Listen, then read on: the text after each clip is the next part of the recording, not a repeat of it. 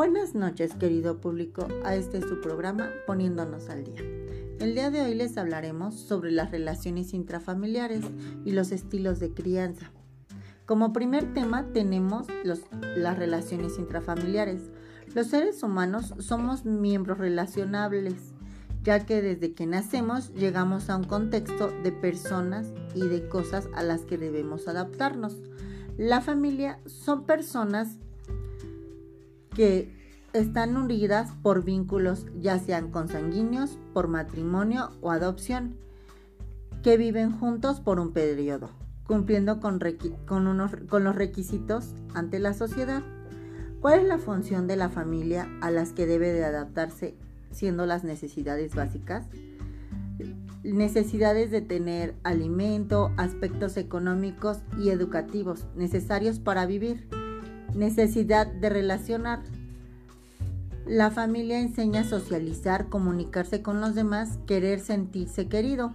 Necesidades de ser, de ser. La familia debe proporcionar al individuo un sentido de identidad y autonomía de uno mismo. Existen diferentes tipos de familia.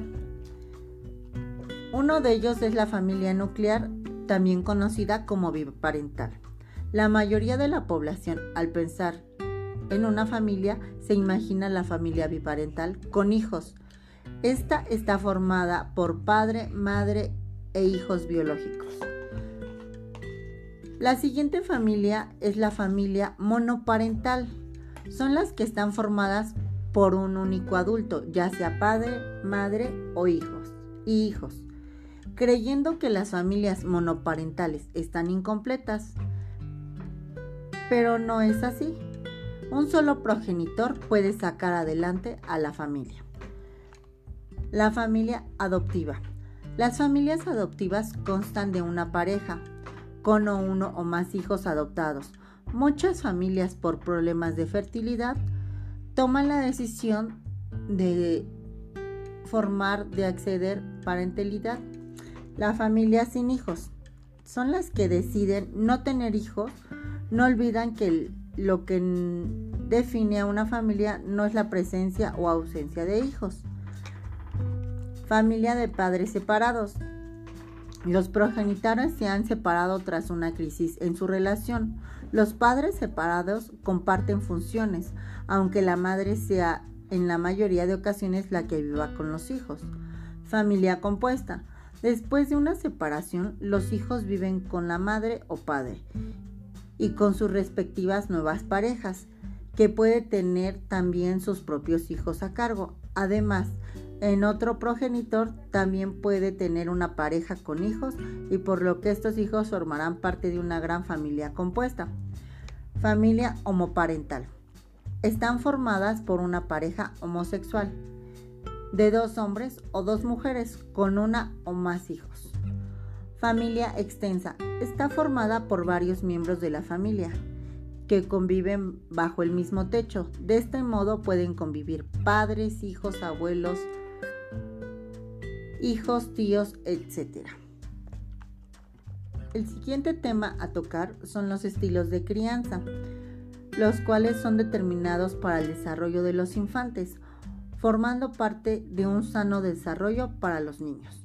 Los estilos de crianza y su influencia en el comportamiento de los hijos, según el doctor John Gottman, definen los estilos de crianza como la manera que tienen los progenitores de reaccionar y responder a las emociones de los niños y niñas.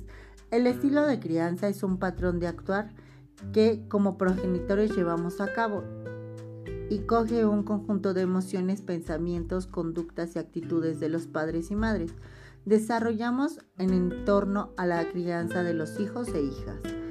Nuestro estilo de crianza está inmerso en poco proceso de interacción social y como tal va a interferir directamente en la otra persona.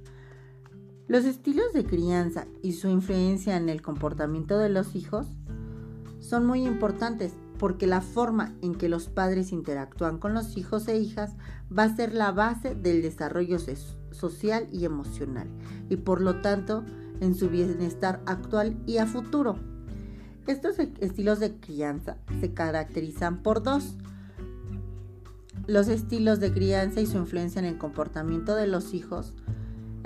Como primero tenemos la sensibilidad e interés. Hace referencia a la sensibilidad que muestran los padres y madres con las emociones de sus hijos e hijas, a la capacidad de entender emocionalmente a nuestros hijos y hijas y dar respuesta a sus necesidades. Como segundo, la exigencia y firmeza.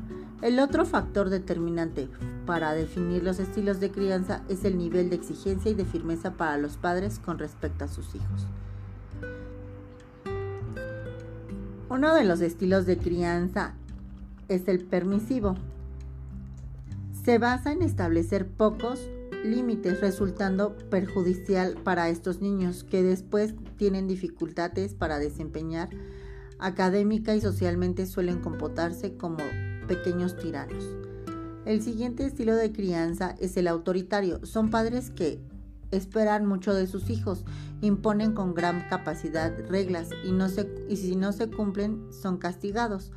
Por otro lado, no suelen ser afectuosos con sus hijos, sino que se muestran distantes. Los niños suelen ser sumisos, obedientes, de bajo autoestima y bien rebelarse en la adolescencia ante tantas normas. El siguiente estilo es el estilo democrático. Son padres que ponen reglas claras, pero están abiertos a dialogar y explicar sus motivos. Sus hijos reciben contención y afecto, además de límites y suelen establecer una autoestima, alta empatía hacia los demás y capacidad de liderazgo. Estilo de crianza negligente son padres y madres destinados que no brindan contención a sus hijos ni están emocional o físicamente disponibles para ellos. No exigen mucho de los niños, pero tampoco se muestran solícitos o afectuosos. Delegan la crianza a terceros, como la institución escolar, sus hijos crecen abandonados por pobre autoestima, no solo cumplen normas y tienen problemas en la interacción social.